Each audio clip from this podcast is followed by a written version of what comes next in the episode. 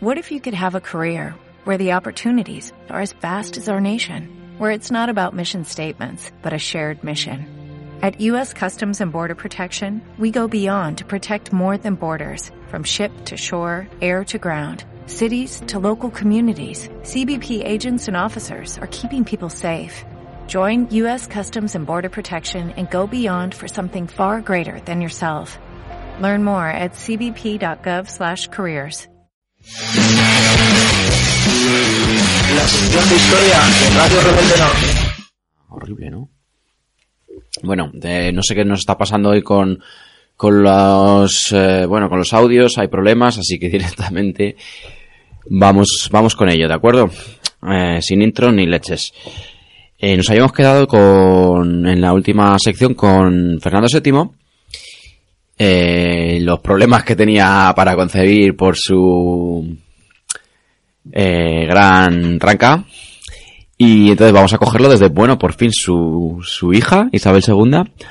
Así que vámonos con Isabel II. Bien, eh, pues la historiografía la verdad es que no ha sido muy complaciente con Isabel II, especia- especialmente mm, en su vida personal. Desde luego mm, hay muchas razones para ello, pero también es que es verdad que hay que matizar que eh, ese ensañamiento pues puede deberse a un sesgo de género, en el que, bueno, eh, una mujer siempre es más criticada que un hombre. Sin duda alguna, es verdad que las condiciones en las que vivió Isabel II no fueron fáciles, algo que no la exime de haber sido una mala reina, que se mereció el honor de ser la primera cabeza reinante expulsada por una revolución en España.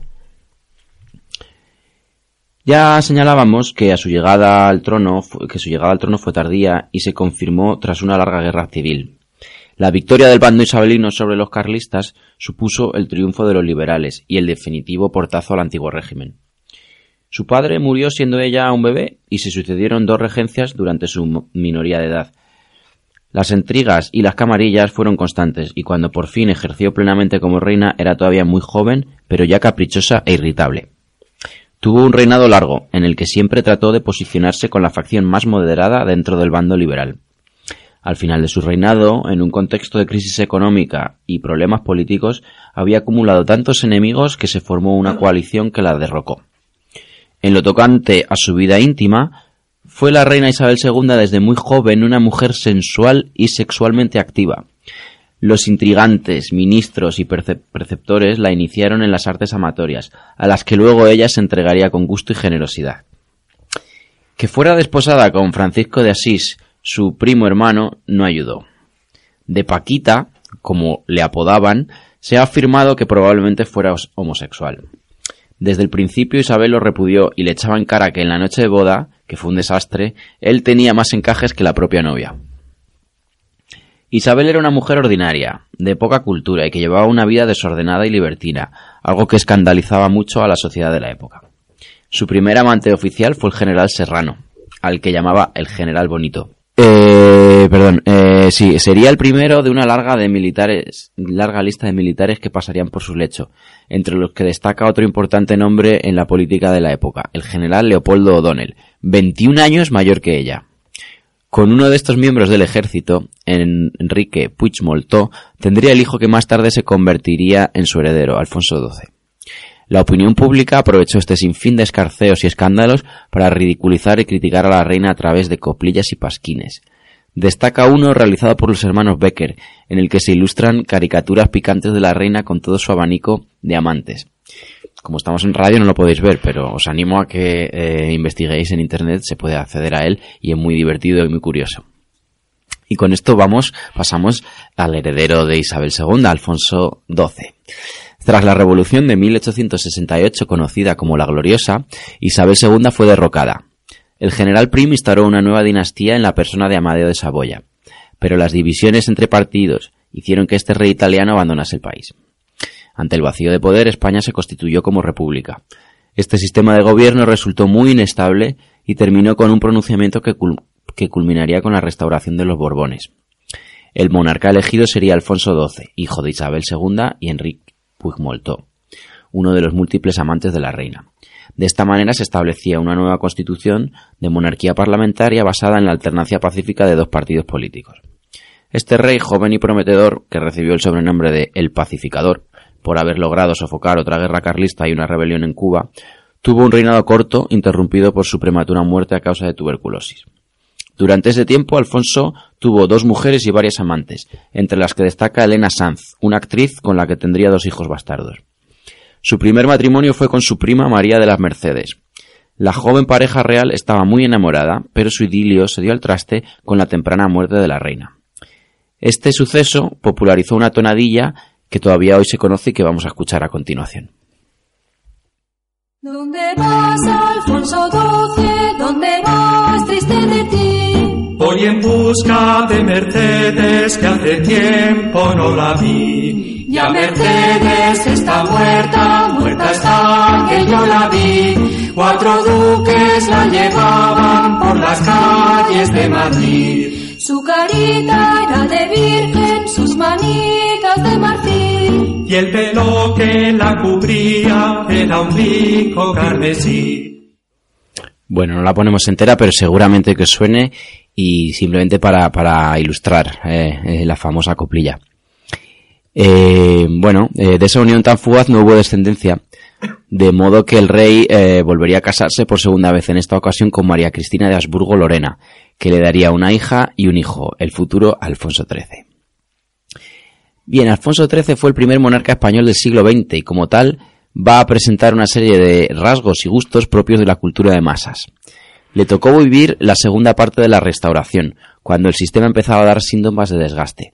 Descontento obrero, por ejemplo, eh, representado en la Semana Trágica, problemas coloniales, el desastre de anual y quiebra del sistema de partidos.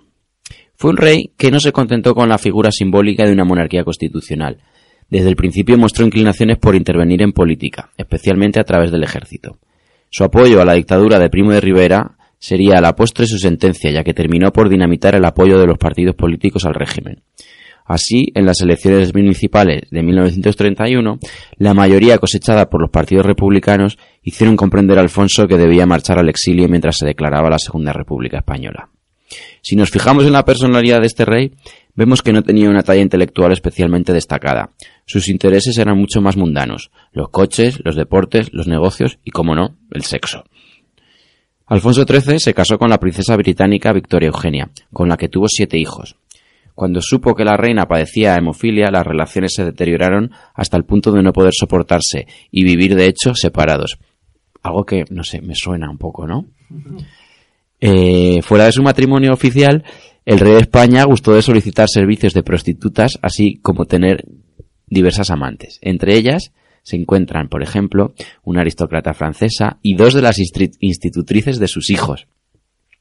De todas esas uniones nacieron cinco hijos bastardos. La más importante de todas sus amantes fue la actriz Carmen Ruiz de Moragas, la más popular estrella del teatro de la época.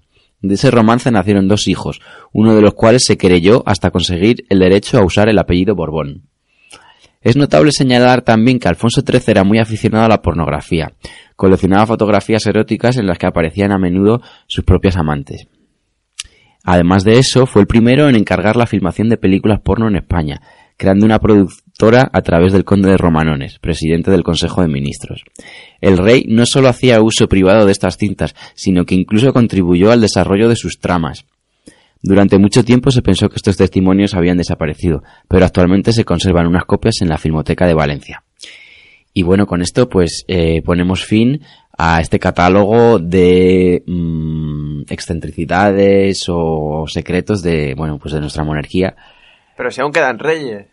No nos hemos querido meter de momento en, en la época democrática, digamos, porque tal y como están las cosas, a ver si ya bastante mal estamos y nos cierran aquí o nos querellan la radio. Pero bueno, también más allá del tono cómico, pues eso, eh, recordar o ilustrar con esto, pues la banda sinvergüenzas que nos han estado gobernando a lo largo de toda la historia. Así que, bueno, pues esperemos que os haya aportado algo y nos vemos en la próxima. Pues muchas gracias, como siempre, muy interesante. ¿No se merece tu familia lo mejor? Entonces, ¿por qué no los mejores huevos? Ahora, Egglands Best están disponibles en deliciosas opciones. Huevos clásicos, de gallina libre de jaula y orgánicos de Egglands, que ofrecen un sabor más delicioso y fresco de granja que le encantará a tu familia. En comparación con los huevos ordinarios, Egglands Best contiene la mejor nutrición como 6 veces más vitamina D, 10 veces más vitamina E y el doble de omega 3 y B12. Solo Egglands Best. Mejor sabor, mejor nutrición, mejores huevos. Visita egglandsbest.com para más información.